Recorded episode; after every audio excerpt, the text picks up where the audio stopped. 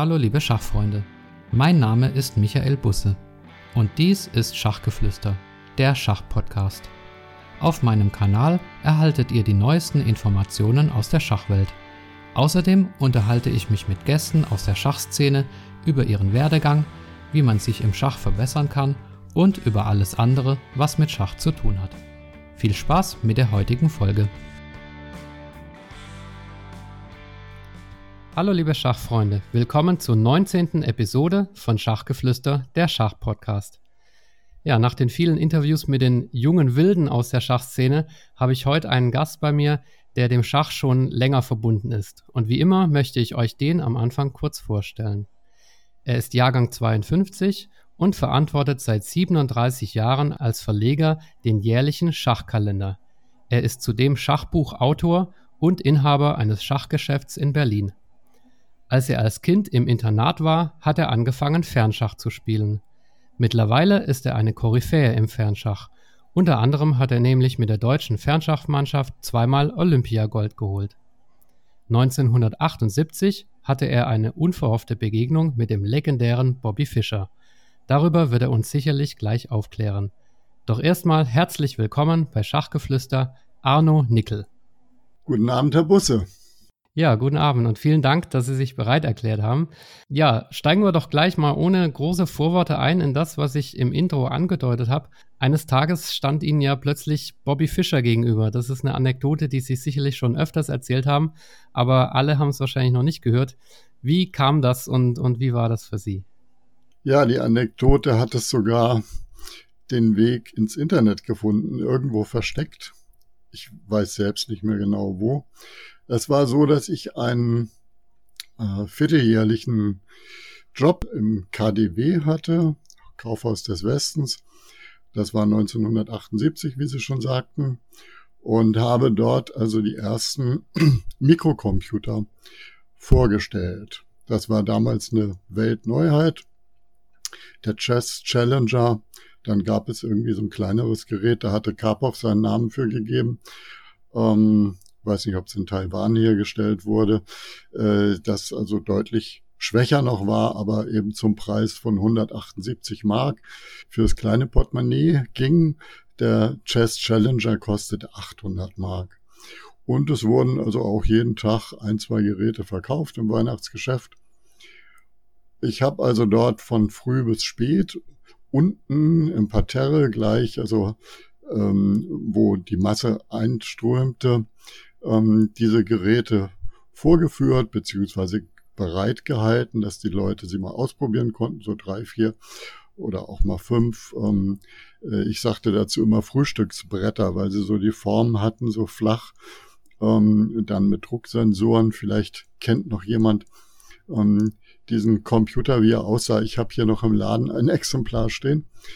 Und ähm, die meisten die dort äh, das erste Mal hinkamen, die wussten gar nicht, wie das funktioniert. Ich musste also sehr viel erklären und ähm, andererseits ähm, wollte natürlich mein Abteilungsleiter, Spielwarenabteilung, dass ich möglichst viel verkaufe. Das äh, war nicht immer so in meinem Interesse, weil ich natürlich nur den Leuten ihn verkaufen wollte, die erstens zu viel Geld hatten und zweitens wirklich äh, daran Freude gehabt hätten.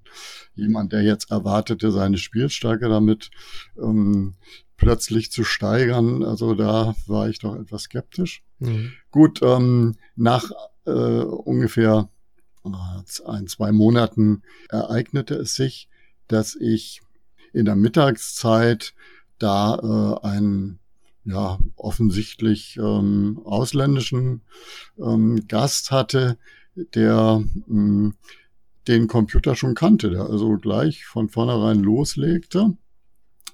Und ähm, ich guckte so ein bisschen aufs Brett, aha, sizilianisch, und dachte, na ja, immerhin mal einer, der, der kennt sich schon aus und irgendwie hat er auch ein paar Brocken Englisch gesprochen, so dass ich dachte, aha, der gehört wahrscheinlich zu den Alliierten ein Mann mit Bart und etwas aufgeschwemmt, leichte Bierfahne, schwerer Mantel ähm, und etwas unruhig ähm, äh, bewegte er sich da äh, am Tisch vor mir hin und her. Und äh, dann, als ich ihn näher betrachtete, sah ich plötzlich eine Geste von ihm. Er hatte also das Kinn in seine Hand gelegt, so wie Kiewitze halt manchmal eine interessante Stellung beobachten. Und ähm, dachte plötzlich, Mensch, der sieht aus wie Fischer. Dann dachte ich, das kann ja gar nicht sein, äh, du spinnst. So. Aber das ging mir natürlich nicht aus dem Kopf. Ich habe also den weiter beobachtet und ähm, mein Gefühl sagte mir, das, das muss er eigentlich sein, obwohl es irrsinnig ist. Äh, was soll da hier im KDW? Und da sieht er auch ein bisschen anders aus und so, nicht? Aber ich habe dann mir ein Herz äh, gegriffen und mh, hm, so leise über den Tisch gefragt, excuse me please, are you Bobby Fischer? Woraufhin er überhaupt nicht antwortete. Dann dachte ich, okay, war das zu leise? Also nochmal versuchen, etwas lauter dann. Dann äh, reagiert er etwas irritiert, schüttelte den Kopf. Oh no, no. Dachte ich, hm, Mist, was willst du jetzt machen? Du kannst ja nicht sagen, ah, sie sind es aber doch. Und dann äh, passierte äh, dummerweise auch Folgendes, dass ich äh, abberufen wurde aus ähm, meiner äh, Tätigkeit, weil ich zur Kaffeepause musste. Dann saß ich natürlich da bei meinem Kaffee, überlegte die ganze Zeit, Mensch, was machst du jetzt eigentlich? Irgendwie musst du es doch rauskriegen.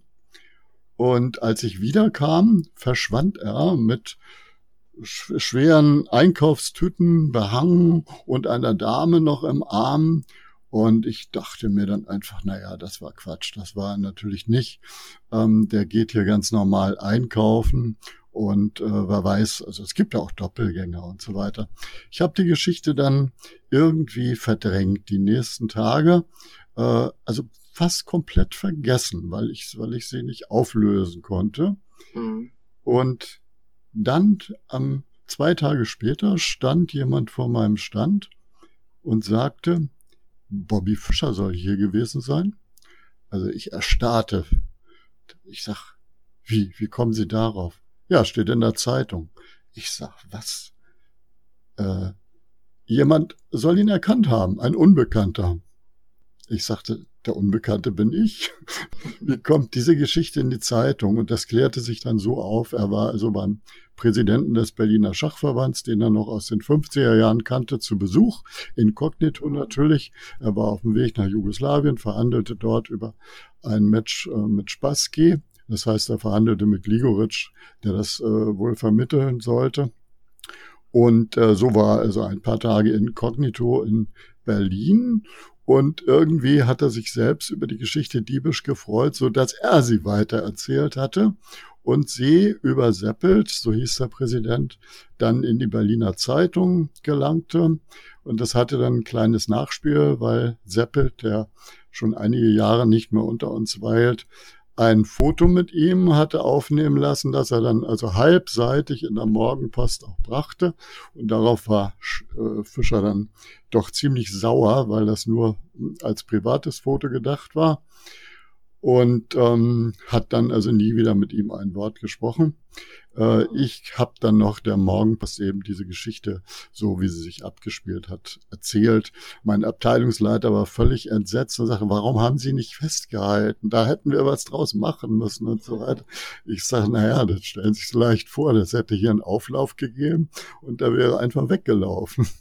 naja, so war die Geschichte, ja. Habe ich ein bisschen lang erzählt, aber jetzt haben Sie mich durch Ihre Frage auch nochmal in die äh, damalige Situation zurückversetzt. Nicht? Äh, und ja, das war schon ein, ein äh, merkwürdiges Erlebnis, das für mich übrigens äh, auch eine Folge hatte, weil ich dachte, ja, irgendwie ist das ein Zeichen, dass du noch mehr mit Schach zu tun haben wirst. Das ist nicht nur dein Hobby, das ist mehr als das.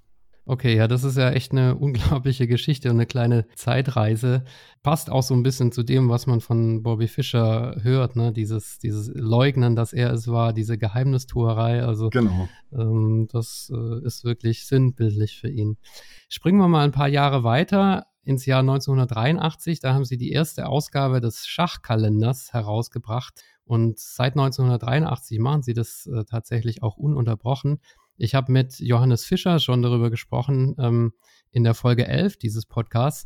Der schreibt ja auch für sie in einem Schachkalender und habe auch nach dem Interview sofort den Kalender bei Amazon bestellt und muss wirklich sagen, ja, das ist so ein kleines Juwel, was sie da haben. Mhm. Was bedeutet der Schachkalender für Sie nach, nach all den Jahren?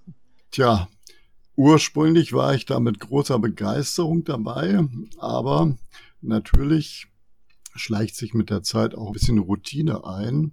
Ich habe das immer versucht äh, zu vermeiden und versuche jedes Mal den besten Kalender zu machen und habe auch jedes Mal fast das Gefühl, es ist ganz gut gelungen.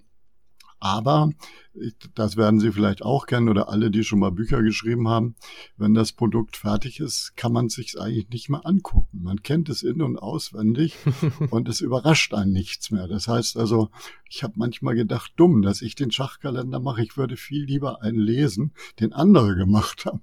Aber das war mir also bisher so nicht vergönnt. Es gibt allerdings ähm, historisch natürlich Schachkalender.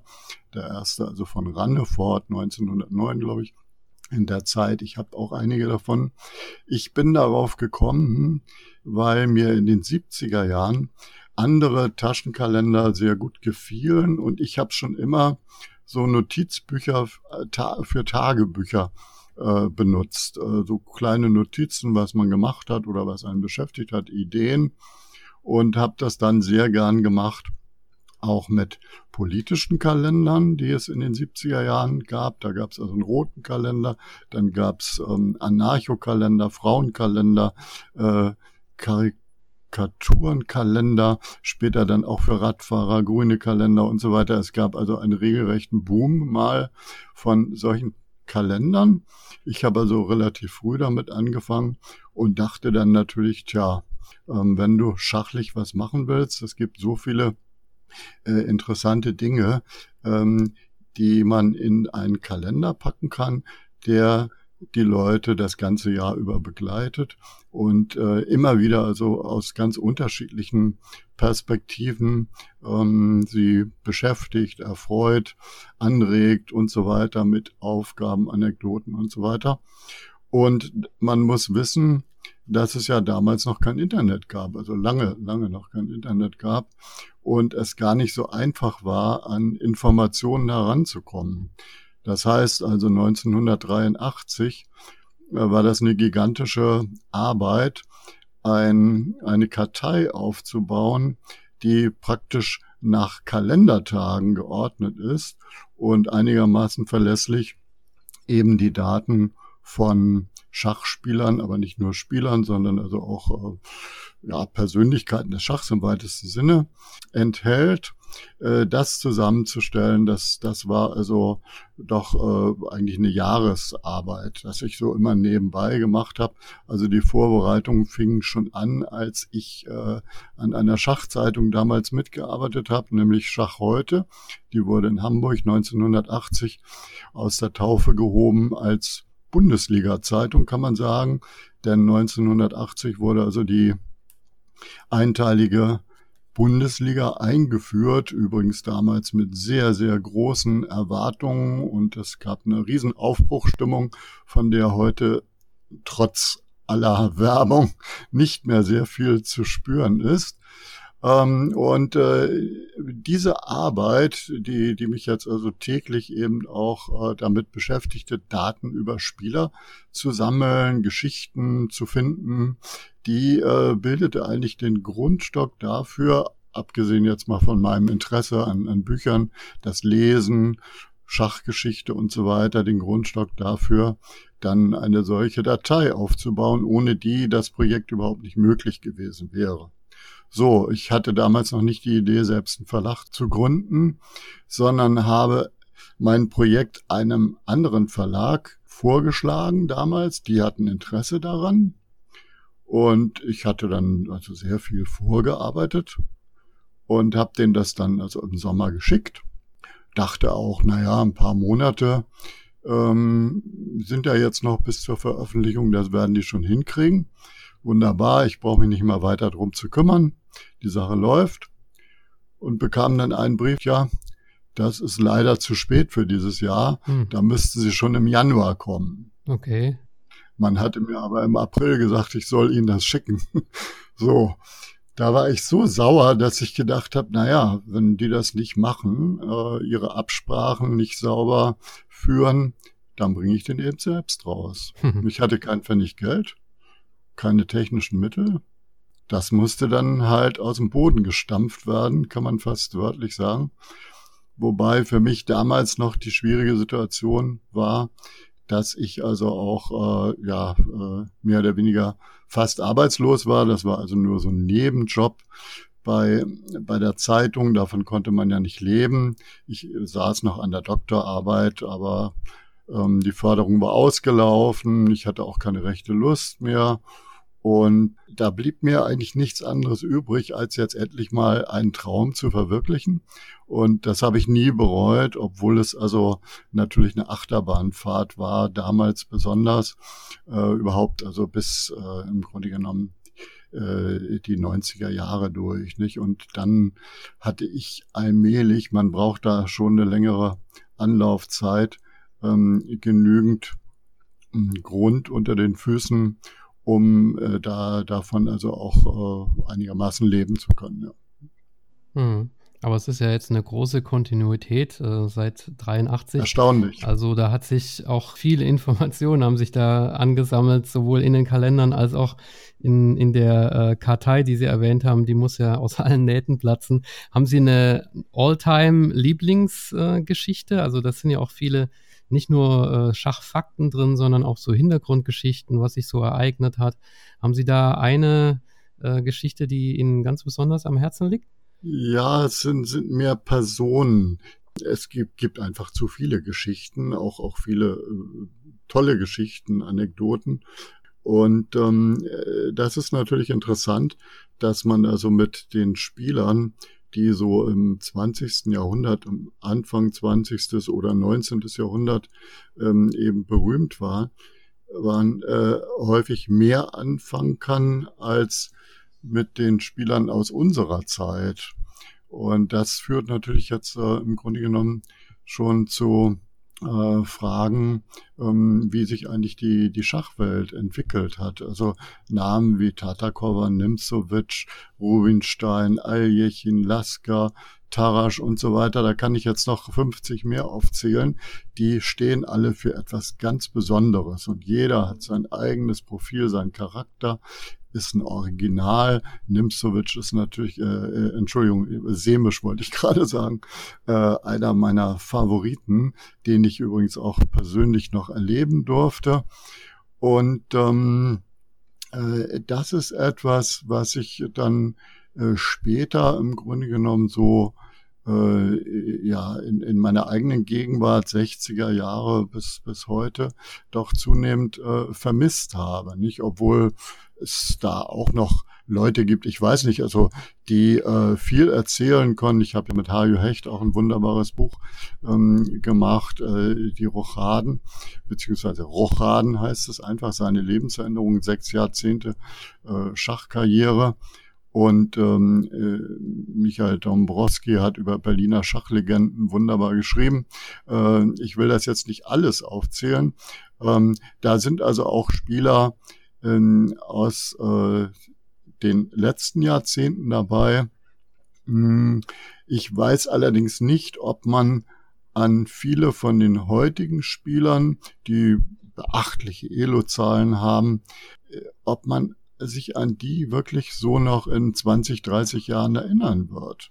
Oder ob das einfach nur die Zahlen sind, die da geblieben sind. Also das ist ähm, ein großes Thema äh, für mich, ähm, wie sich eigentlich die Schachwelt entwickelt hat, warum das so ist. Ich glaube nicht, dass das jetzt meine eigene Nostalgie ist, die mag ein bisschen mit hineinspielen, sondern ich äh, sehe, dass der Schachbetrieb sich zu sehr auf sportliche Leistung, zu wenig ähm, Kreativität, zu wenig Kommunikation und ähm, ja, zu wenig Kultur entwickelt hat. Ein Prozess, der in den 60er Jahren stark einsetzte durch die Politik des Deutschen Schachbundes, der also unbedingt anerkennen, anerkannt haben wollte, dass Schach Sport ist, was ich verstehen kann, hatte also auch finanzielle Gründe. Aber man hat dabei ähm, eigentlich äh, das Schach ein bisschen verarmt im Grunde genommen. Nicht? Und ähm, da könnte ich jetzt also fortfahren. Ähm, einige Erscheinungen der heutigen Schachwelt, die ich also beispielhaft da äh, nennen könnte, die eben zu letztlich negativen Konsequenzen geführt haben. Hm. Also kann ich ein Stück weit nachvollziehen, dass das Profil der heutigen Spieler ist sicherlich nicht so klar, äh, wie es äh, von den früheren Legenden war.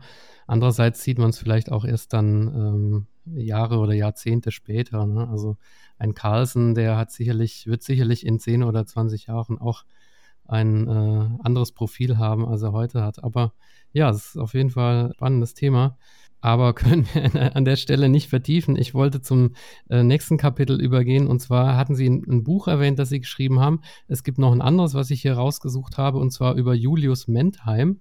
Ähm, da haben Sie 2018 ein Buch verfasst über ihn und seine Bedeutung für das deutsche Schach. Und ich muss zugeben, ich habe den Namen zum ersten Mal gehört, als ich in der Vorbereitung für die Folge äh, recherchiert habe. Aber es muss trotzdem ein bedeutender deutscher Schachspieler gewesen sein, wenn ich es richtig verstehe. Können Sie noch mal ein bisschen was über, über den sagen, in welchem historischen Kontext der gelebt und gewirkt hat und was Sie über ihn rausgefunden haben in dem Buch? Über Julius Mentheim war bis zu meinem Buch eigentlich kaum etwas bekannt. Durch mein Buch ist ein bisschen bekannt geworden. Hm, er war also der stärkste Schachspieler in Berlin Anfang des 19. Jahrhunderts, also etwa 1820er Jahre.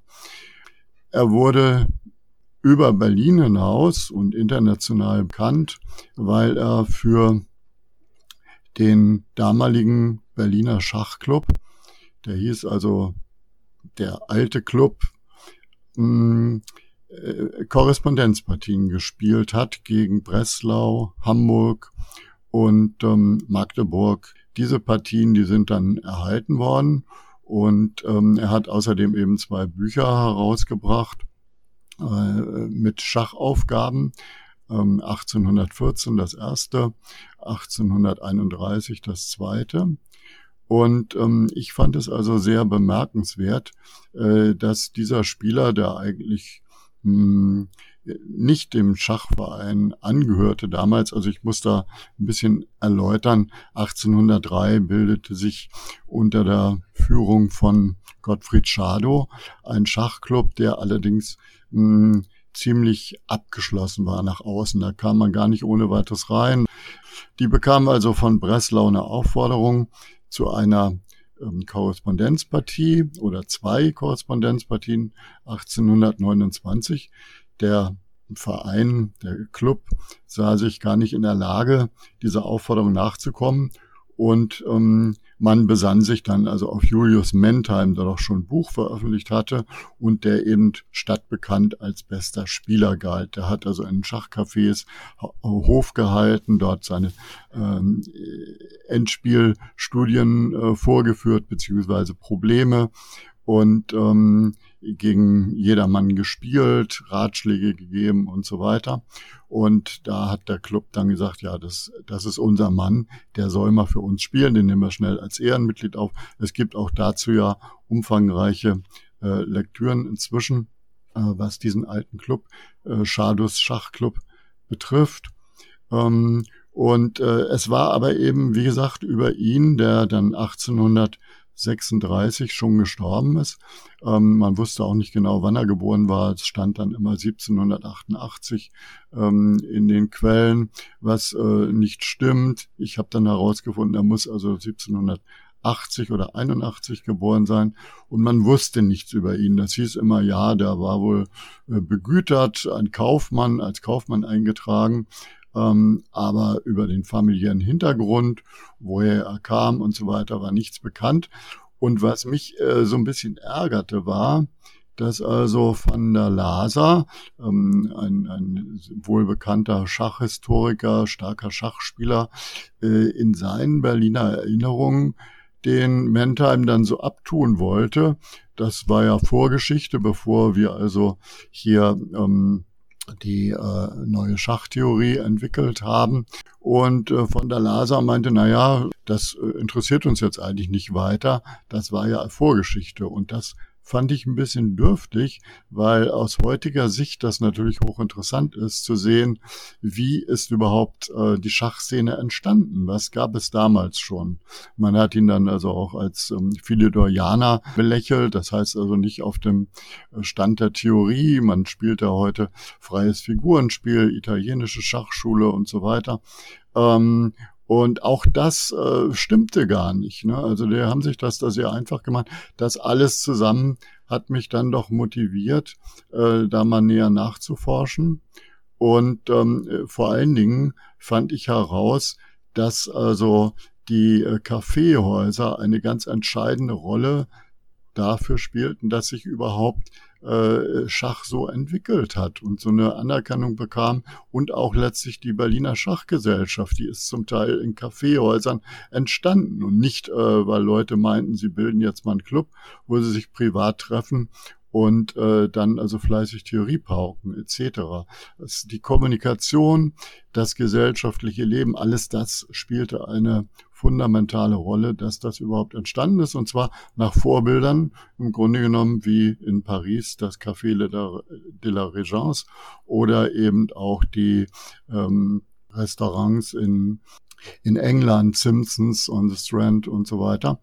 Ja, und ich habe dann herausgefunden, dass der Mentheim, Julius Mentheim, der also als genialer Spieler übrigens auch von, von der Lasa durchaus bezeichnet wurde, dass der aus Königsberg gekommen sein muss, in jungen Jahren zu seinen Brüdern äh, nach Berlin kam.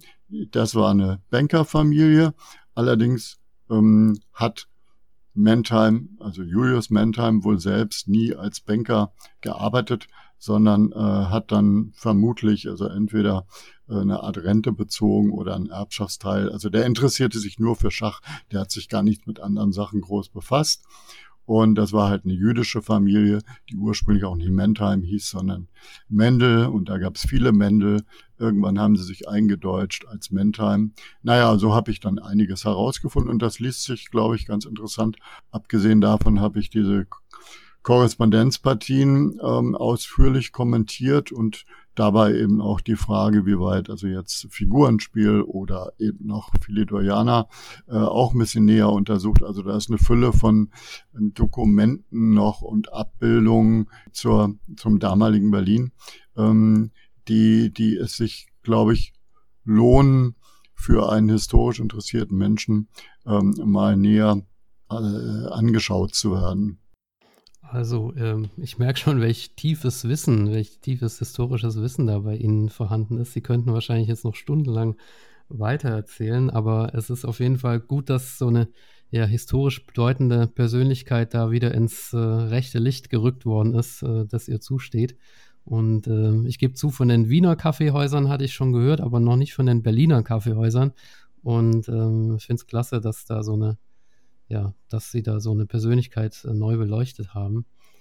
Ähm, ja, bevor wir zum Thema Fernschach kommen, da muss ich Sie natürlich auch unbedingt fragen, ähm, noch ein äh, anderes Thema und zwar, Sie betreiben ja in Berlin diesen Schachladen mit dem Namen Laskers.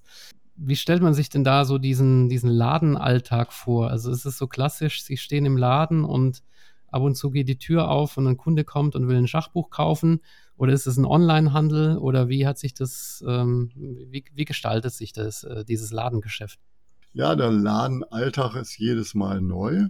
Ähm, manchmal wartet man auf Kunden, manchmal stehen schon welche vor der Tür.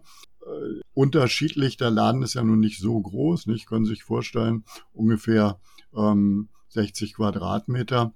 Wenn da also fünf Leute gleichzeitig kommen mit unterschiedlichen Interessen, dann äh, wird es manchmal sogar ein bisschen eng. Äh, welche wollen Schachspiel kaufen, andere interessiert sich für Computer, andere brauchen eine Buchempfehlung. Ähm, es passiert tatsächlich kurioserweise, dass manchmal mehrere Kunden gleichzeitig da sind und dann ist zwei Stunden auch mal niemand da. Dann freue ich mich, weil ich dann in Ruhe arbeiten kann. Also äh, im Grunde genommen ist es so, dass ein Teil der Kundschaft, ein ziemlich großer, sind ähm, keine Clubspieler, keine erfahrenen Freizeitspieler, sondern die äh, gucken vor allen Dingen nach dem Schachspiel. Häufig wollen sie es verschenken. Äh, das ist dann manchmal etwas schwierig, weil sie natürlich immer überlegen müssen, gefällt es demjenigen auch. Und äh, bei Frauen ist es manchmal so wie Schuhe kaufen. Da werden also dann etliche Paare anprobiert. Und am Schluss nimmt man doch keins, weil man sich das zu Hause nochmal überlegen muss. Und der Ratschlag des Ladeninhabers ist dann gar nicht immer so hilfreich für äh, denjenigen oder diejenigen, besser gesagt. Ähm, äh, die Clubspieler sind natürlich sehr pflegeleicht, weil die wissen im Allgemeinen, was sie wollen und sind auch meistens mehr an der Literatur interessiert. Die haben ja Schachspiele, da kommt es mal vor, dass einer ein Reiseschach noch dazu haben will. Ähm, dann gibt es halt die Computerfreaks, ähm, die können einem sehr viel Zeit stehlen, weil sie natürlich immer Fachgespräche führen wollen über alle möglichen Geräte, die es früher gab und heute nicht mehr gibt. Da gibt es einen Liebhabermarkt, wo heute noch Mephistos gehandelt werden. Manchmal werden mir dann auch Sachen zum Verkauf angeboten. Das ist ähm, durchaus äh, interessant, so ein Mephisto-Exklusiv aus den 80er, 90er Jahren, der damals ja auch schon äh, mit Programmen um die 1000 Mark gekostet hat. Äh, die hatten so eine hochentwickelte äh, Technik, was also die Bedienung betrifft. Ja, also Magnetsensoren, ähm, dass sie heute noch gern genommen werden. Also Holzausstattung. Ähm, gut, ich will das nicht äh, zu vertiefen. Also mein Arbeitstag geht immer sehr viel schneller rum, als ich morgens ähm, gedacht hätte. Äh, natürlich läuft auch immer nebenbei vielleicht noch irgendwo ein Computer mit Fernschachstellung, wo ich mal kiebitze. Äh, ne? Also was, was äh, meint denn jetzt Stockfish beispielsweise zu dieser oder jener Stellung? Aber ich lasse mich davon eigentlich während der Arbeit wenig ablenken. Das passiert meiner Kaffeepause. Denn wenn ich das täte, dann käme ich zu gar nichts mehr. Das kann man sich ja auch vorstellen. Wenn Sie schon das Thema Schachcomputer und Schachbretter äh, ansprechen, jetzt eine aktuelle Frage. Ich weiß nicht, ob Sie das mitbekommen haben, dieses vermeintliche Wunderbrett Regium, das ja da gehypt wurde und ähm, am Ende hat sich herausgestellt, dass das, dass das Brett wohl gar nicht existiert. Haben Sie das mitbekommen? Und welche künftigen technischen Innovationen erwarten Sie denn beim, bei den Schachbrettern? Also ich habe schon ähm, Square-Off Bretter aus USA mir kommen lassen und verkauft, weil es da also ganz heiße Interessenten gab. Äh, Square Off, das ist also ein Holzbrett, wo die Figuren äh, selbsttätig ziehen. Das geschieht natürlich mit Magneten.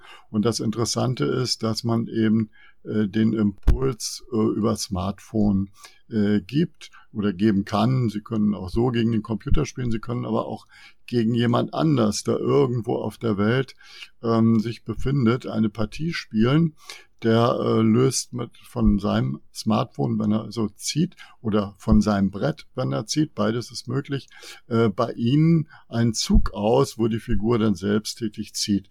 Äh, in dem Gerät Stockfish im Moment ist, ähm, sind diese Bretter nicht lieferbar, die waren gar nicht so teuer, also ein paar hundert Euro.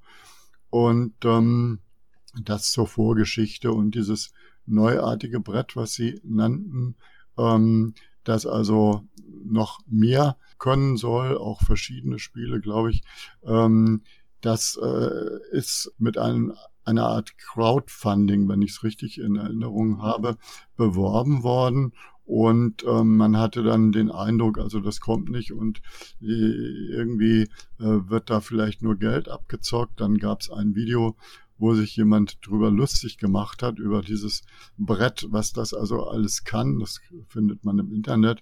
Ähm, ich habe das also wirklich nur so am Rande verfolgt und muss auch sagen, ich bin an dieser Art Technik nicht so wahnsinnig interessiert. Also ich glaube, für echte Schachspieler äh, ist das mal ein Gag, dass Figuren selbsttätig ziehen. Aber auf die Dauer ist das ein Spielzeug, jedes Spielzeug wird mit der Zeit auch ein bisschen langweilig, ist nicht mehr neu. Und ähm, ja, muss jeder wissen, wie weit er auf solche Dinge Wert legt. Ähm, also ich, ich, es ist nicht ganz meine Welt, ehrlich gesagt. Mhm. Einem echten Gegner gegenüber sitzen und äh, over the board spielen äh, gegen einen Menschen ist dann wahrscheinlich doch nochmal spannender. Das führt uns aber zu dem Thema Fernschach, ähm, weil da spielen sie ja auch gegen einen Gegner, der, der weiter weg ist. Und ähm, ja, sie sind die Nummer 9 der Fernschach-Weltrangliste. Also es gibt äh, nicht äh, viele Leute, die geeigneter wären, äh, darüber zu sprechen. Ich möchte erstmal ganz einfach anfangen mit der Frage, was, was überhaupt Fernschach ist. Oder anders gefragt, wenn ich heute im Internet Schach spiele gegen einen anderen Gegner und die Bedenkzeit hochsetze auf ein oder drei Tage pro Zug, das ist, das ist nicht Fernschach, richtig? Also was, was ist Fernschach, wenn Sie es einfach mal definieren können? Ja, es, es gibt auch keine allgemeingültige Definition. Ich denke aber, dass also schon äh, ein, ein Mindestmaß an Zeit, also wenigstens ein Tag, eigentlich etwas mehr ähm, dazugehört. Also ich habe heute bei der, beim Weltmeisterschaftsfinale, was ich gerade spiele, also gegen 16 andere Mitbewerber, äh, durchschnittlich fünf Tage pro Zug. Man kann Zeit anhäufen. Ähm, das klingt zunächst mal nach viel, aber wenn man gleichzeitig eben 16 Partien oder vielleicht noch durch ein weiteres Turnier 20, 30 Partien spielt, dann ist das gar nicht mehr so viel Zeit. Und man hat schon ab und zu das Gefühl, sich in Zeitnot zu befinden. Ähm, zumal eben ähm, auf dem Niveau auch äh, Perfektion verlangt wird. Man kann sich keine Schnitzer erlauben. Ein Schnitzer, die Partie ist hin. Wenn man Glück hat, dann nur zum Remis. Äh, aber äh, ja, es kommt auch vor, dass durch katastrophale Fehler, Bedienungsfehler muss man leider sagen, tatsächlich Partien verloren werden. Ähm, gut, das ist jetzt ein anderes Thema. Äh, man hat ja Fernschach schon gespielt im 19. Jahrhundert, um weite Distanzen zu überbrücken, zum Beispiel London, Edinburgh war 1824 ähm, eine Fernpartie, damals noch mit der Postkutsche, wurden die Züge übermittelt. Und ähm, äh, es war natürlich auch so Berlin-Breslau. Man hatte ja noch keine Clubszene, wo man sagte, jetzt laden wir die Breslauer mal an und dann spielen wir hier an acht Brettern mal ein Wochenende ein paar Schnellpartien, äh, sondern man hat dann eben über die Distanz hinweg brieflich beziehungsweise durch Veröffentlichung der Züge in einer Tageszeitung ähm, die Auseinandersetzung geführt. Das kann man sich heute gar nicht mehr vorstellen. Ne? ja, da, da kommt jetzt ein weiterer Aspekt mit hinein, nämlich das Zeitgefühl.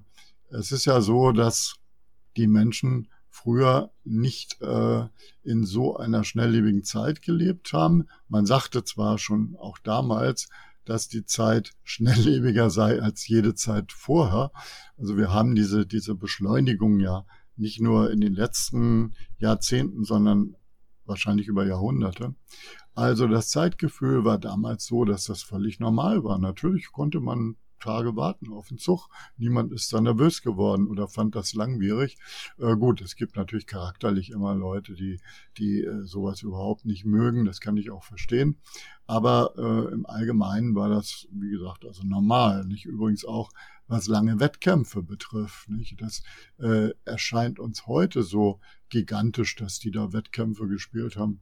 Weiß ich, 34 Partien waren, glaube ich, zwischen La Bourdonnaise und McDonald ähm, aber das war damals nichts Besonderes im Grunde genommen nicht. Und auch in den späteren Jahren bei uns die 24 Partien, Wettkämpfe, Karpov, Kasparov und natürlich alle davor seit, ähm, seit dem Zweiten Weltkrieg, das war normal. Da hat äh, man vielleicht manchmal gedacht, na ja, das dauert lange, aber man war sich eigentlich einig, dass es angemessen ist, dass nur so wirklich äh, der optimale Schachkampf stattfindet. Ja, also die Dauer, wie gesagt, ist ein Aspekt beim Fernschach. Äh, ich glaube, der wichtigste. Und natürlich, also ich habe angefangen, auch mit Postkarten Fernschach zu spielen in den 60er Jahren. ähm, ist dann eben äh, durch ähm, zunächst mal Fax und äh, E-Mail und später dann den Server also eine technische Änderung ein, eingetreten. Aber äh, was das betrifft, ist das eigentlich immer noch ähnlich, äh, nicht? Also das Fernschach. Es gibt Server, auf denen man ein, einen Tag, glaube ich, pro Zug hat. Und äh, es gibt also neben dem organisierten Fernschach, glaube ich, sehr viele ähm, freie Server, wo die Leute auch gern Fernschach spielen. Und zwar einmal, weil sie eben Zeit haben wollen und zweitens, weil sie äh, sich dadurch verbessern wollen und hoffen, durch gründlicheres Spiel eben ähm, einiges zu lernen. Beim Fernschach ist es ja so, wenn ich es richtig verstanden habe, dass der Einsatz von Computern auch erlaubt ist. Ne? Also die Arbeit besteht nicht darin, selbst den Zug zu finden, sondern ähm, das Computerergebnis sozusagen nochmal vor dem Hintergrund ihrer Erfahrung zu überprüfen. Gibt es denn da wirklich Situationen, wo Sie sagen, ja, der Computer, äh, Stockfish zum Beispiel, rechnet jetzt äh, einen halben Tag und ähm, Sie überstimmen den trotzdem, weil Sie sagen, ich habe hier einen besseren Zug als Stockfish nach einem halben Tag gefunden? Also ich kann mir das noch gar nicht so richtig vorstellen. Äh, man muss dazu sagen, dass sich ja die Computer erst im Laufe der Jahre immer mehr zu Giganten entwickelt haben. Also früher haben auch Großmeister jetzt im Nahschach äh, Computer als Blunder-Check benutzt. Nicht? Wir haben also gesagt, ja, ich gucke nur, ob da taktisch irgendwas übersehen wurde. Der Spielplan ist davon völlig unberührt. Nicht? So hat man etwa gedacht bis 2004, als Rübka äh, allmählich dann ähm, die Schachszene eroberte und ähm, das war ein schleichender Prozess. Das heißt also, ähm, die Rolle der Computer ist allmählich gewachsen. Das, das war nicht ein plötzlicher Schritt. Mhm. Man hat allerdings auch damals festgestellt, dass ähm, Computer, auch wenn sie lange rechnen, möglicherweise auf dem Holzweg sind, dass sie also ähm, die Partie nicht äh, in ein Fahrwasser führen, ähm, wo wirklich ein Gewinn drin ist. Also noch vor einiger Zeit war ein großes Problem ähm, äh, ungleiche Läuferendspiele. Das heißt also, der Computer bewertete einen Vorteil von plus zwei oder sonst was und äh, äh fand sich dann aber in einem ungleichen Läuferendspiel wieder äh, äh und das, dann zog man hin und her, nicht? Äh, und äh, das ist natürlich fatal, wenn Sie also einer solchen Einflüsterung folgen. Der Computer sagt also hier, opfer hier mal die Qualität oder was weiß ich, tausch äh, die Damen und du stehst also klar besser. Und ähm, äh, auch zum Schluss äh, sieht es so aus, dass zwar eine hohe Bewertung da ist, aber der Gewinn nicht realisiert werden kann. Es gibt Festungsbauen, nicht? Äh, Festungsbauten, äh, wo das auch ein Problem war, erst eigentlich in ganz jüngerer Zeit, also sagen wir mal seit Stockfish 2012 äh, aufgetreten ist, werden diese Probleme auch äh, allmählich hm, gelöst. Und äh, der Spielraum für menschliche Kreativität wird natürlich enger dadurch. Es gibt also eine erhöhte Remis-Quote. Ähm, die liegt jetzt auch also im Weltmeisterschaftsfinale, äh, dass ich spiele ähm, wahrscheinlich deutlich über 90 Prozent. Nicht? Also das heißt, von 136 Partien werden am Ende weniger als, äh, als deutlich weniger als 13, also ich vermute weniger als 10, äh, entschieden sein. Hm. Und äh, es ist aber noch möglich. Ich bringe Ihnen mal ein Beispiel. Ich habe mh, hm, 2005 gegen den damaligen Fernschach-Weltmeister van Oosterom, Ihnen vielleicht auch bekannt als großer Sponsor, ein bedeutender Sponsor. Vor allen Dingen in den 80er Jahren hat in Monaco viele Turniere gesponsert, auch woanders. Er lebt jetzt seit einigen Jahren, einigen Jahren nicht mehr, war auch ein starker Nachschachspieler ursprünglich, ich glaube äh, IM sogar, bin mir nicht mehr ganz sicher, habe ich eine sizilianische Partie gespielt, wo es früh zu einem Ungleichgewicht kam. Ich, ähm, ich äh, bekam also drei, äh, ich bekam die Dame für drei Leichtfiguren, so rum, eine sizilianische äh, Variante. Und äh, damals war ja immerhin auch Rübka schon recht stark, äh, bewertete der Computer die Partie lange Zeit als relativ ausgeglichen. Ähm, und es war vor allen Dingen schwierig für beide Seiten, den richtigen Plan zu finden. Also wenn seine Leichtfiguren sich ähm, verbünden und seine Bauernkette in Bewegung gerät, dann konnte es sein, dass meine Dame ganz schlechte Karten hatte gegen diese Figuren. Ich hatte einen Freibauern in der A-Linie äh, und mein Plan war insofern einfacher, nämlich diesen Bauern irgendwie zu verwerten und meine, eine leichte Initiative. Ähm, in dieser Partie musste man also damals schon äh, weiter rechnen, als es die Computer machten. Das heißt also, sie streamen vielleicht das, was der Computer spielt, das vertiefen sie immer weiter. Und sie können aber nicht jeder, sie, sie kommen ja häufig an Wegzweigungen, wo es drei, vier verschiedene Fortsetzungen gibt, die vom Computer gleichwertig bewertet werden sind es aber objektiv nicht. Und das müssen Sie alles untersuchen. Sie müssen die einzelnen Wege gehen. Und ich habe diese Partie schließlich mit einem spektakulären Durchbruchsmotiv gewonnen, was äh, damals so ähm, eben von Gegner, beziehungsweise man munkelte, dass also der Großmeister Jérôme Piquet für den Van Osterum dort also Arbeit geleistet hat, nicht erkannt wurde. Und äh, das äh, verschafft natürlich eine große Befriedigung, wenn man eine solche Partie, eine Musterpartie, Modellpartie, wenn man die gewinnen kann, das im Nachschach nie möglich wäre. So, das ist also das eine, dass man vielleicht aus Gründen der Kreativität ähm, äh, solche Partien spielt und ähm, es geht nicht immer ums Ergebnis, aber die menschliche Handschrift spielt eine Rolle. Ich sage Ihnen noch etwas Folgendes. Ähm, der Abtausch ist die Seele des Computerspiels. Manchmal kommt es mir so vor. Ich sehe unglaublich viele Varianten bei Stockfish, auch äh, weniger bei Lila, obwohl auch da, äh, wo also ähm, Figuren getauscht werden und letztlich ähm, führt es immer irgendwo zu einem Fadenremis am Ende. Ich habe es jetzt etwas überzeichnet. Natürlich sind diese Maschinen auf einem Elo-Niveau von 3400, 500, äh, wo auch Carlsen, äh, wenn er jetzt ohne Unterstützung gegen sie spielen müsste, äh, das sagt er auch selbst, keinen, keinen blassen Schimmer hatte. Mhm. Aber ähm, man kann als Mensch doch die Richtung einer Partie vorgeben. Das ist, glaube ich, ganz entscheidend. Ähm, ich habe zum Beispiel jetzt in meinen laufenden WM-Partien versucht, möglichst Abtäusche zu vermeiden, die Stellung komplex und kompliziert zu halten. Mich interessiert nicht, ob die Bewertung 0-0 ist, sondern mich interessiert, wie kompliziert das Spiel wird.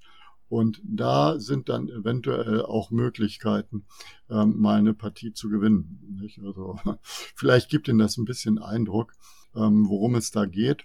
Ähm, Sie wissen auch, dass aus dem Match Alpha Zero gegen Stockfish 0-0 äh, nicht immer zu trauen ist. Äh, Alpha Zero hat also einige Partien aus dem frühen Mittelspiel gewonnen, wo Stockfish acht, damals bei zehn waren es etwas weniger, bei elf heute wäre es noch weniger, ähm, äh, gewonnen wurden, die Stockfish also mit 0-0 bewertete und Alpha Zero unbeirrt seinen Angriff führte und dann sensationell gewonnen hat. Also das ist ja auch ein Hinweis darauf, dass äh, nicht ähm, alles, was dort ähm, angegeben wird an Informationen, an Bewertungen, äh, immer eins zu eins so stimmt. Das ist alles relativ. Auch wenn Sie Computeranalysen verfolgen, stellen Sie fest, dass Bewertungen rauf und runter gehen. Ein und dieselbe Variante schwankt zwischen 0,20 und 0,70 beispielsweise. Das ist völlig normal. Mhm. Aber was ist jetzt, was ist wohl nicht die Wahrheit? Nicht? Also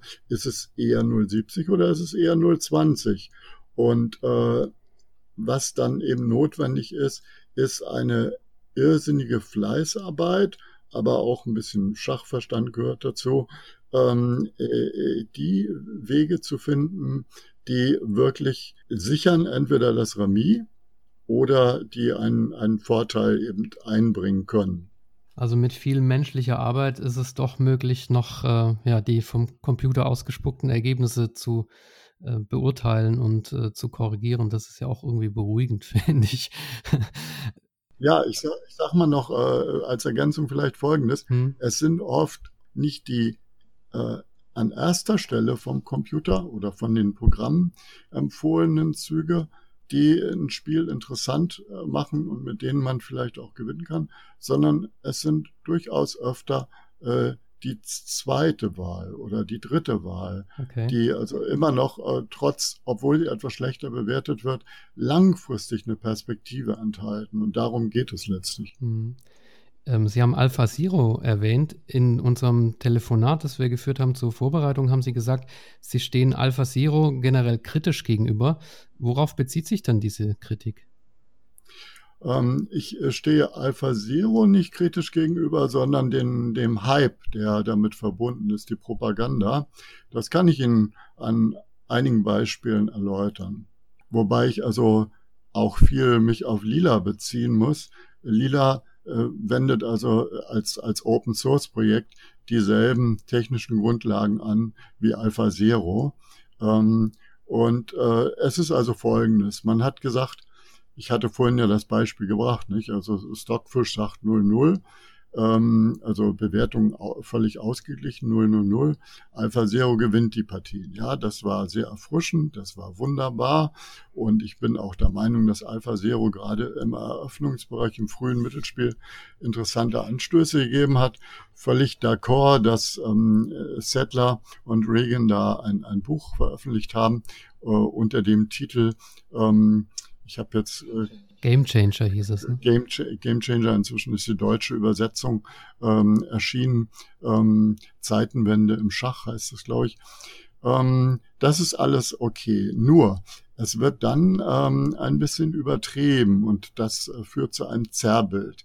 Was verschwiegen wird, ist, dass in den meisten Partien, wo Stockfish 00 anzeigt und Lila oder Alpha Zero äh, sich äh, etwas erhofft, die tatsächlich eben unentschieden enden. Das heißt also rein statistisch gesehen, wenn man jetzt diesen Streit machen würde, Alpha Zero sagt, da steht besser, Stockfish sagt, nee, dann ist es 0-0, würde Stockfish am Ende haushoch gewinnen, weil er sagen würde, überall, wo du dachtest, du hättest einen Vorteil, du könntest was machen, läufst du auf, beißt du auf Granit. Die Partien sind unentschieden. So, das ist äh, etwas, was also äh, durch diese, diese verzerrte Darstellung überhaupt nicht äh, in Betracht kommt. Das Zweite ist, es gibt inzwischen etliche Wettkämpfe, die zeigen, dass es eigentlich ähm, eine Art Pattsituation gibt zwischen Stockfish als Alpha Beta, also äh, Engine, das heißt also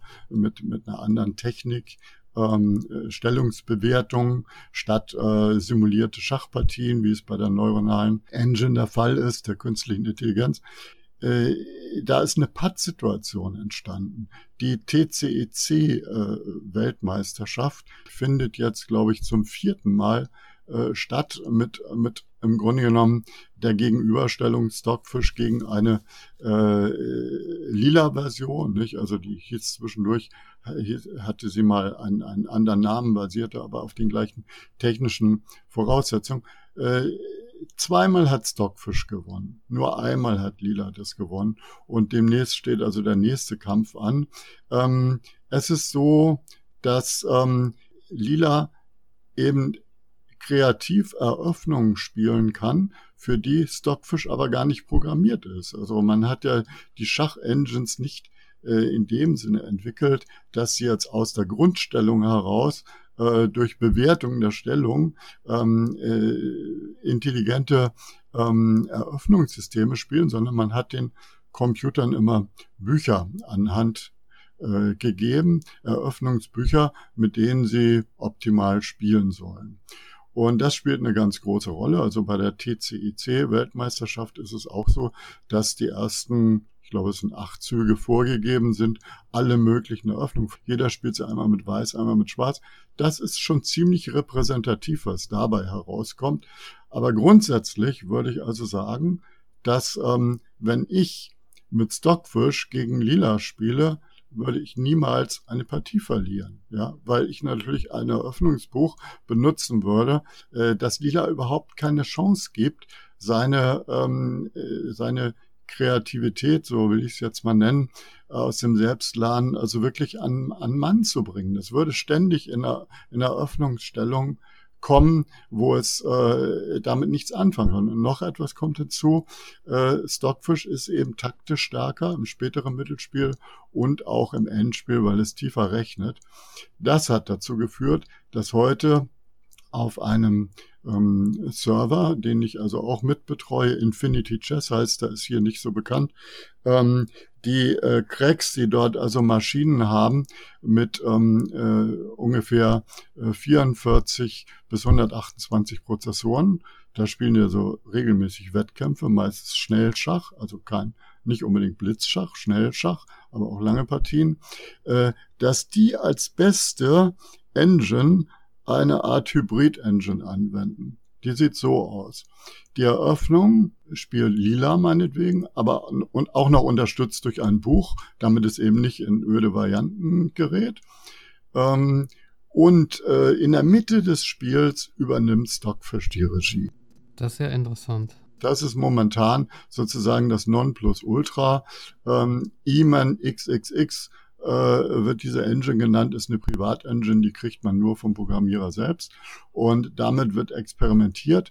Und äh, auch da ist es so, äh, wir sehen im Grunde genommen ähm, äh, Statistiken von 90 Prozent Remis. Also man muss einfach sich klar machen, wenn zwei Giganten gegeneinander spielen, äh, die also einen Elo-Unterschied vielleicht ja nach Tagesform, will ich mal sagen, von 50 äh, Punkten haben, die auf einem Niveau von 3400, 3500 spielen, da müssen die allermeisten Partien Remis ausgeben, gehen, denn wenn das nicht der Fall wäre, dann äh, wäre das Schachspiel äh, etwas völlig anderes als, als das, was wir bisher darunter verstanden haben. Nicht? Das Schach ist ein Gleichgewichtsspiel und die zunehmende Erkenntnis im Schach durch die Theorie, durch die Technik etc.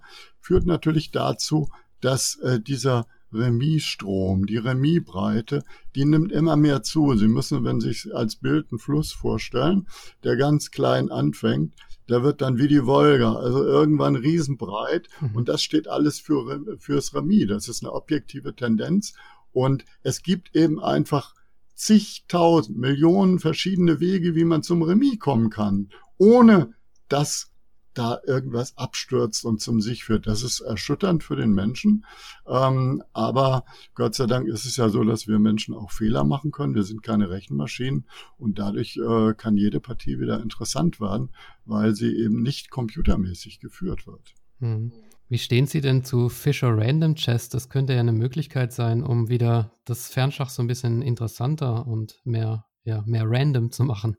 Ähm, ja, mit Einschränkungen. Also Fisher Random oder Chess 960 ist eine wunderbare Sache. Ich habe die auch schon vor Jahren gespielt, auch am Brett, wo ich es am liebsten spiele, weil ich bin also nicht der Typ, der äh, sich äh, gern viel mit Eröffnung beschäftigt und sein Gedächtnis damit belastet. Vielleicht ist mein Gedächtnis auch einfach nicht so gut. Beim Fernschach spielt das nicht so eine Rolle. Und äh, deshalb äh, liebe ich ähm, dieses Fischer Random, weil dort die Kreativität vom ersten Zug angefragt ist, auch das, das sagen wir mal, Stellungsverständnis, das strategische. Und ähm, ich spiele halt nicht viel Schach, aber wenn ich die Gelegenheit habe, Allerdings sollte man auch dann Zeit dafür haben. Äh, ich mag es also nicht so gern, wenn Fischer Random dann eben auch zu Blitzkonditionen gespielt wird. Das ist ein Ulk, okay. Mhm. Ähm, kann man alles machen, aber äh, das produziert alles, alles keine, keine wertvollen Partien natürlich nicht. Ähm, im, Im Fernschach funktioniert das nicht so gut, weil natürlich die Computer auch äh, das Chess 960 voll im Griff haben. Nicht? Ich habe also den ersten Weltcup mitgespielt, war dort im Finale ähm, und ich habe es dann, glaube ich, fertiggebracht, irgendwie 24 war also die Qualifikation ins Finale und dann das Finale selbst. Es waren 16 oder 24 Partien, die ich alle remisiert habe. Äh, teilweise musste ich mich verteidigen, teilweise konnte ich ähm, kein Übergewicht erzielen, weil auch äh, zunehmend die Computer äh, diese Schachart auch im Griff haben ähm, und dann teilweise ziemlich öde spielen, nicht? Weil Häufig ist es so, dass die Ausgangsstellung für beide Seiten so schlecht ist, dass man bedenkenlos auf Symmetrie spielen kann. ähm, ohne dass der Gegner das irgendwie widerlegen kann. Man muss ja immer aufpassen, äh, wenn plötzlich ein Schach kommt oder eine Drohung, die man nicht mehr mit einem Symmetriezug beantworten kann, dann sollte man also rechtzeitig andere Wege gehen. Aber das, ähm, das geht halt ohne weiteres in vielen Stellungen. Nicht alle Chess 960 Stellungen sind äh, wirklich einladend oder, oder gefallen mir ästhetisch. Nicht? Also äh, ich bringe mal als Beispiel, also wenn, wenn die Läufer schon in der Ausgangsstellung alle auf dem Eckfeld stellen, äh, stehen, dann, äh, dann mag ich so eine Stellung eigentlich schon gar nicht mehr spielen. Ja, aber man muss natürlich dem Läufer Luft machen und kommt es dann zum Abtausch der Läufer oder was passiert da? Aber äh, es ist schon so, dass die klassische Ausgangsstellung, die hat schon was annähernd Perfektes. Die äh, ermöglicht auch ein schnelles ähm, äh, dynamisches Spiel. Das ist nicht bei allen Chess 960 Stellungen so. Und im Fernschach halte ich nicht allzu viel davon, ehrlich gesagt. Hm, okay. Weil äh, die Computer werden dann nur noch mehr befragt. Ja. Äh, während sonst, also kann ich mir vielleicht eine Eröffnungsvariante ausdenken, die eben äh, zu interessanten, komplizierten Spiel führt. Ja, also ich habe es auch mal kurz im Internet versucht mit dem Chess 960, habe mich aber auch schwer getan, weil man macht so schon genug äh, taktische Fehler und bei Chess 960 ist es wirklich sehr, sehr äh, unübersichtlich und äh, man macht lauter haarsträubende Fehler, zumindest wenn man jetzt nicht den Computer einsetzt, sondern einfach so spielt. Ja, man kann schon im ersten Zug einen Stein verlieren. Ja, genau. Ja. Okay. Ähm, haben Sie noch ein paar Minuten für ein ja. paar weitere Fragen? Ja. Okay. Ja. Ich muss Sie natürlich auch auf die Erlebnisse bei der Schacholympiade, bei der Fernschacholympiade ansprechen. Sie sind ja zweimal Olympiasieger geworden mit der Mannschaft. Darf Sie korrigieren kurz? Ja? Dreimal inzwischen. Dreimal. 2018 war die dritte äh, Goldmedaille. Ja. Ah, okay. Äh, herzlichen Glückwunsch nachträglich. Das habe ich äh, bei der Recherche, da habe ich wahrscheinlich ein Interview gelesen mit Ihnen, das vor 2018 aufgenommen genau. wurde. Hm. Ähm, wie, ja, was, was ist das für ein Erlebnis? Also äh, Olympiasieger zu sein, das ist ja, ist ja was, was ganz Besonderes. Können Sie das mal schildern? Also wie ist da so der, der Mannschaftsgeist? Gibt es sowas überhaupt? Oder äh, wie äh, gibt es eine Goldmedaille, die einem dann äh, geschickt wird? Oder wie fühlt sich das an? So, was, was war das für ein Erlebnis, Schacholympiasieger ähm, zu werden? Stichwort Mannschaftsgeist ist tatsächlich das Entscheidende. Es ist zwar ganz schön, wenn man auf einem Kongress eine Medaille überreicht bekommt, die man dann vielleicht die Urkunde kann man sich auch an die Wand hängen, das habe ich auch gemacht. Aber das ähm, Entscheidende sind natürlich die Partien und ähm, der gemeinsame Erfolg. Wir haben also mit der deutschen Fernschachmannschaft, ich ähm, will jetzt nicht alle Namen aufzählen, aber Matthias Krippen, der auch die Nummer eins in, in unserer deutschen Rangliste ist, ähm, mit Stefan Busemann, der Fernschachpräsident war bis vor kurzem, glaube ich, und ähm, einigen anderen Spielern äh, eine, eine wunderbare harmonische Mannschaft gehabt in allen drei Wettbewerben. Äh, auf jeden Fall haben wir uns so in, äh, sagen wir mal, halbjährlichen Abständen getroffen und gemeinsam alle unsere Partien äh, uns angeschaut, Tipps gegeben, Fragen gestellt und äh, dann eben auch zusammen gegessen und alles sowas.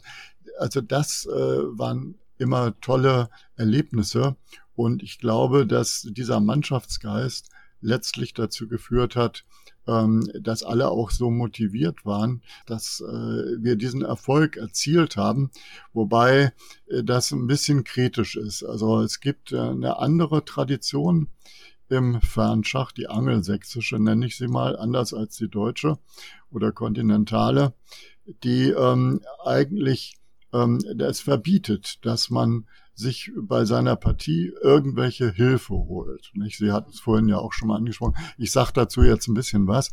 Ähm, also die Amerikaner sind da federführend. Die haben also immer behauptet, dass äh, sie äh, ihre Partien auch als Mannschaft individuell völlig unabhängig voneinander äh, spielen und also keine Ratschläge sich gegenseitig geben. Und äh, man kann das so sehen, akzeptieren. Äh, leider ist es so, dass man ja auch den Einsatz eines Computers überhaupt nicht kontrollieren kann, weshalb also äh, in der kontinentalen Tradition ähm, das nie ein Thema war, das zu verbieten, weil es ist Quatsch. Es gibt, es gibt im Deutschen Fernschachbund eine, eine äh, Einzelspielerliga, ähm, äh, wo man ohne Computer spielt als Agreement. Mhm. Das finde ich wunderbar. Aber dann, wenn es um etwas geht, um Titel, um vielleicht auch ein bisschen um Geld, was es im Fernschach eigentlich nie gibt, dann, ähm, dann haben sie immer schwarze Schafe. Also das äh, würde alles nur vergiften. Außerdem ist eben die kontinentale Tradition eine ganz andere.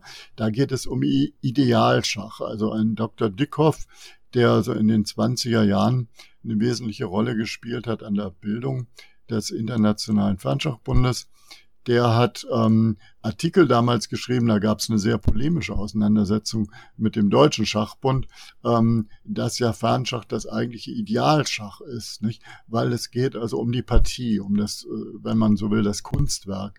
Äh, man will nicht durch äh, blöde Fehler des Gegners irgendwie gewinnen, sondern das muss alles möglichst hochklassig sein. Und äh, so eine Partie, die man am Brett spielt, äh, da spielen ja alle möglichen Faktoren mit hinein ähm, das zerstört ja nur im Grunde genommen äh, das Kunstwerk. So, und ähm, vor diesem Hintergrund ähm, war das nicht so ganz selbstverständlich international, äh, dass also die deutsche Mannschaft so äh, Wert auf äh, Teamzusammenarbeit legte. Die Amis haben dann auch noch, sogar noch mal versucht, eine Regeländerung oder mit so einem Rundbrief sozusagen eine Art Veto äh, einzulegen. Das ist auch noch nicht ganz eingeschlafen, mhm. aber es hat wohl keine Chance und ähm, ist also im Grunde genommen ähm, ja äh, glaube ich, ähm, äh, wird es allmählich dann äh, auf sich beruhen, weil, weil es völlig aussichtslos ist. Ja, also das, das Idealschach als äh, Bild beim Fernschach. Also ich habe es auch immer wieder gehört, dass wenn man sich hochklassige Partien anschauen möchte, dass man dann auf Fernschachpartien äh, zurückgreifen soll. Insofern ja. Ähm, also nochmal Glückwunsch zu, zum dreifachen Olympiasieg. Das ist äh, wirklich toll. Eine ähm, Sache habe ich noch, die mir beim, bei der Recherche zum Thema Fernschach ähm, aufgefallen ist. Und zwar gibt es so eine Geschichte, ich weiß nicht, ob Sie die kennen, bestimmt, die ist richtig ja, äh, unheimlich. Und zwar soll der berühmte Viktor Kortschneu mal äh, eine sieben Jahre lang dauernde Fernschachpartie mit einem Toten geführt haben. Kennen Sie die Geschichte und können Sie die erzählen? Äh, ja, ähm, kurz vorher noch eine Ergänzung zum Fernschach. Ähm, äh, New and Chess äh, ist ja bekannt äh, mit dem Magazin und auch mit seinen Büchern. Ja. Und äh, es äh, geschah ganz putzig vor kurzem, dass also Nigel, Nigel Short in einer Kolumne im Magazin äh, eigentlich empfahl, das Computerschach einzustellen, das Fernschach einzustellen, denn äh, da spielen ja nur die Computer gegeneinander. Mhm. Und äh, es war so ein bisschen polemisch. Und äh, ja, ich, ich kann das verstehen, dass Leute dazu keine Lust haben. Oder es haben viele starke Schachspieler auch aufgehört. Wegen der Computer kann ich auch sehr verstehen. Auch der hm, Friedrich Baumbach, also Fritz Baumbach, der ehemalige Fernschach-Weltmeister, der hat inzwischen, glaube ich, auch nicht mehr so richtig Lust, obwohl er noch gespielt hat. Ähm, aber äh, etwa zeitgleich erschien dann im äh, New and Chess Jahrbuch eine neue Kolumne über Fernschach, wo also laufend die hochkarätigen Partien vorgestellt waren. Das fand ich ganz bizarr. Also ich hatte dann ähm, zufälligerweise äh, das Glück, dass der Großmeister Erwin Lamy gleich einige meiner Partien dort vorgestellt hat. Und das passierte also, während andererseits Nigel Short empfahl, das Fernschach einzustellen. Ja. Es ist tatsächlich so, dass das Fernschach heute eine ganz herausragende Rolle spielt, äh, bis zu Carlsen hin, um also äh, zu prüfen, ob Varianten hieb- und stichfest sind, weil man ja. davon ausgehen kann, wenn die Partie also äh, oder die Variante so und so oft im Fernschach mit äh, tiefer Computerunterstützung probiert worden ist und äh, zum Remis geführt hat oder äh, selten ist es ja so, dass sie zum Erfolg führt, dann ähm, sind das gesicherte Erkenntnisse. Ja, zu ihrer Geschichte mit äh, Korchnoi, der also dann gegen Marochi, Gesa Marochi, ähm, ein Spieler, äh, der ähm, gelebt hat ähm, ja bis 1950, glaube ich, äh, ein sehr starker Großmeister, ungarischer, ähm, äh, spielen sollte über ein Medium. das, äh, das ist tatsächlich wahr. Ähm, wobei wir natürlich über das Medium selbst nichts groß sagen können. Nicht? Also Kortschneuer hat sich so ein bisschen mokiert. Ähm, äh, ja, also äh, da spielt er ein bisschen angestaubte Variante. Und äh, er hat aber bis zum Schluss nie äh, bezweifelt, dass er tatsächlich gegen Marocci gespielt hätte. Also äh, es gibt ja einige Schachspieler, Schachgrößen, die äh, bisschen abergläubisch sind. Ich sage jetzt mal abergläubisch in Anführungsstrichen. Ähm, er hat sich also darauf eingelassen, weil er es für möglich hielt, dass man also mit Verstorbenen äh, Kontakt aufnehmen kann. Nicht? Und äh, hatte auch einige Mühe, diese Partie dann zu gewinnen. Aber fragen Sie mich nicht, was da also mit rechten Dingen zugegangen ist oder nicht. Ne? Also äh, das Medium selbst konnte kein Schach spielen, also äh, oder jedenfalls natürlich nicht auf dem Niveau. Also es ist unglaublich. Ja, also es äh, liest sich so ein bisschen spooky und an die Hörer, falls euch das genauer interessiert, diese Geschichte, dann schaut unter www.deutschlandfunkkultur.de und dann könnt ihr da das äh, eingeben in das Suchfeld und da könnt ihr die Geschichte nochmal nachlesen. Also die ist sehr, äh, sehr inspirierend und interessant. Eine kurze Ergänzung noch zu Moo Chess. Ich hatte in einem ihrer ähm, Podcasts gehört, dass sie Moo Chess, ähm, ich hoffe, ich spreche es richtig aus. Moo Zero war es, glaube ich. Moo Zero, ja, ja Moo Zero, nicht Moo Chess.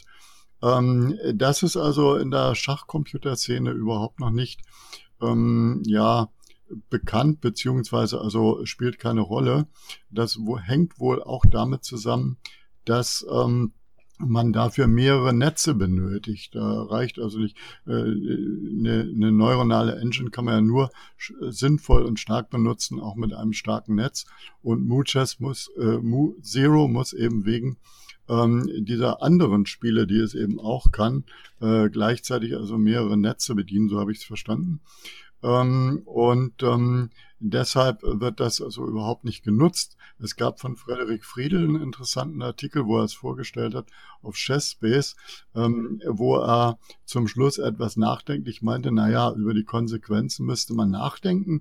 Wenn also Mood Chess ähm, noch nicht mal äh, alle Regeln kennt und sich die Regeln erst erarbeitet während des Spiels, so ist also das Konzept von Mu Zero, ähm, dann äh, fragt man sich, wohin soll das alles führen? Vielleicht, so meinte er zum Schluss, what's next, ähm, äh, ist dann die nächste Stufe. Äh, Mu Zero braucht nur eine Figur zu kennen, wie die geht, dann erarbeitet es sich selbst stetig, wie das äh, Schach funktioniert. Das fand ich einen amüsanten Kommentar. Ja, also ich habe mich auch schon gewundert, warum man so wenig davon gehört hat, aber dann ist dieser technische Aspekt wahrscheinlich ein Grund und ja, ist äh, in der Tat, also man stellt sich die Frage, wo, wo soll das hinführen? Ähm, ja, kommen wir wieder zu, zu irdischen äh, Fragestellungen ja. ähm, und auch schon mehr oder weniger zum Abschluss. Ja. Ähm, das Kandidatenturnier steht bevor. Da hm, würde mich Ihre Einschätzung interessieren, auch wenn das natürlich Nachschach und nicht Fernschach ist, aber trotzdem verfolgen Sie das äh, sicherlich auch interessiert. Was glauben Sie, wer hat da die besten Chancen, das zu gewinnen? Ja, ich halte mich nicht wirklich äh, für kompetent, äh, da ein Urteil ab, abzugeben, das also fundierter ist als das, wahrscheinlich von den meisten Schachspielern die Zeitung lesen. Also natürlich ist Caruana und, und äh, sind also Caruana und Ding äh, die Favoriten. Ähm, ich denke aber, dass äh, jedes Turnier so eine Eigendynamik hat. Es kommt immer darauf an, mit welcher Form startet man, wie, ähm, wie äh, laufen die ersten Runden. Das ist ja auch manchmal so beim Fußballspiel. Also Bayern München kassiert vielleicht durch einen dummen Fehler gerade irgendwie ein frühes Tor und findet dann nicht richtig zu seinem Spiel. Alles solche Faktoren, die man nicht vorher berechnen kann, die äh, können auch beim Schach immer passieren, wobei ähm, wir eben nur äh, im Grunde genommen nach den Zahlen gehen können, nach den letzten Erfolgen, also statistisch. Und ähm, ja, ich würde es dem Caruana auch äh, sehr gönnen. Also Ding zwar auch, aber sagen wir mal, den kenne ich weniger. Ich habe Caruana, ähm, äh, ich habe mit ihm zusammen in einem Open gespielt, 2007 in Italien, als er also, ich glaube, 13 Jahre war. Und äh, ich, ich finde also seine, seine Art, äh, wie er sich präsentiert, auch wie er Schach spielt, er spielt also auch eben sehr äh, scharfe Partien und ähm, er ist ja bekannt als, als hervorragender Rechner. Äh, mir hat das auch gefallen, also wie er äh, in dem vergangenen Weltmeisterschaftskampf gespielt hat. Ähm, also dem würde ich das sehr gönnen. Und der hat also enorm viel da an seiner Karriere gearbeitet. Äh, ich glaube nicht so sehr, dass ein anderer Spieler äh, ihnen wirklich da die Butter vom Brot nehmen wird. Also ähm, die sind natürlich alle super stark. Mancher hat also Nepomniachtchi äh, als Favoriten oder Grischuk, dieser oder jener. Ähm, das ist alles möglich. Aber ja, wie gesagt, also Caruana und Ding sind auch für mich die Favoriten. Hm, ja, Mitte April werden wir schlauer sein oder Anfang April, wenn das Turnier zu Ende ist. Haben Sie eigene Pläne für 2020? Was steht bevor? Gibt es äh, nochmal eine Fernschach-Olympiade, an der Sie teilnehmen oder was steht auf der Agenda? Es läuft gerade eine neue. Ich habe dort äh, wegen meiner laufenden Weltmeisterschaftspartien ähm, äh, abgesagt und denke auch, jetzt sollen mal andere wieder ran. Das gibt genügend Leute, die äh, das auch verdient haben, mal in der Olympiamannschaft zu spielen. Und ähm, ob das jetzt auf die Dauer ist, ob ich da später mal wieder einsteige, wird man sehen. Ähm, ich glaube eher nicht. Ich möchte lieber mal neue Sachen ausprobieren. Ich habe auch dermaßen viele Projekte noch, Buchprojekte, andere Geschichten, und die Zeit ist mir dann auch ein bisschen zu schade, mich da ewig zu wiederholen mit, mit solchen Dingen. Hm. Ja, also die äh, Zeit ist unheimlich schnell vergangen, wenn ich so auf die Aufnahmezeit äh, schaue. Man merkt einfach, wenn Sie erzählen, welche ja, tiefe Rolle das, das Schach und auch das Fernschach in Ihrem Leben gespielt hat. Also das war ein sehr interessantes Gespräch, sicherlich auch für die Hörer. Ich habe mal ein Zitat von einem Fernschachspieler gelesen, und zwar lautet das, für einen Fernschachspieler ist das ganze Leben eine ununterbrochene Partie Schach. Und ich, ich glaube, dass das Zitat passt äh, außerordentlich gut auf Sie. Ja. Erlauben Sie mir noch ein kurzes Schlusswort zum laufenden Jahr. In der Tat ähm, habe ich zwei Dinge vor. Einmal, also schachlich vor, Einmal freue ich mich auf die Seniorenweltmeisterschaft in, in Italien. Ähm, habe im Moment nicht den Ort genau in Erinnerung. Die ist so im November vermutlich. Ähm, das finde ich eine sehr schöne Veranstaltung. Ich spiele also ab und zu mal einmal im Jahr vielleicht ein, ein Open mit so am Brett ähm, und äh, bin ja jetzt nicht so ein starker Brettspieler, also bei 2100 ist meine Zahl, aber damit kann ich leben. Und äh, das Zweite ist, was ich jede Woche vorhabe, äh, dass ich mich mit Schachfreunden privat treffe, gemeinsam analysiere, blitze, mich über Gott und die Welt unterhalte und dabei ein gutes Glas äh, Bier oder Wein trinke. Das klingt doch hervorragend. Also da, ja, das ist Schach eben, ne? dass man nicht nur äh, nach Zügen schaut, sondern eben auch der gesellige Teil, der soziale Teil. Das, das ist auch das, was ich an Schach so mag. Ja. Und Ihnen wünsche ich noch viel Erfolg. Dankeschön, ja. Kann ich brauchen. Also sowohl schachlich als auch was den Podcast angeht und gesundheitlich sowieso wünsche ich Ihnen natürlich auch alles Gute, weiterhin viel Tatkraft und ja, liebe Hörer da draußen, ich hoffe, ihr wurdet gut unterhalten, habt die eine oder andere Anregung mitgenommen und macht's gut und äh, ich wünsche euch allzeit gut Stellung und tschüss, bis zum nächsten Podcast. Ja, liebe Zuhörer, ich hoffe, euch hat die heutige Episode gut gefallen. Ich richte mich bei den Inhalten dieses Podcasts gerne auch nach euren Wünschen. Wenn ihr mir dazu oder ganz allgemein ein Feedback geben wollt, dann schreibt einfach an meine E-Mail-Adresse. Sie lautet schachgeflüster mit ue at gmail.com oder nutzt auf YouTube die Kommentarfunktion.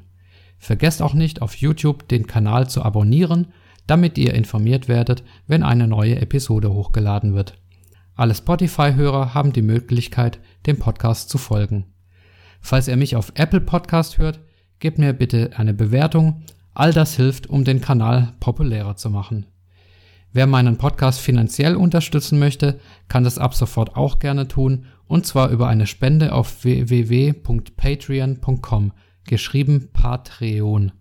Das ist natürlich absolut freiwillig, hilft mir aber, die Qualität dieses Podcasts künftig weiterhin zu verbessern und die Ausgaben, die damit verbunden sind, zu bestreiten. Am besten ist natürlich eine mündliche Weiterempfehlung an Freunde oder Bekannte.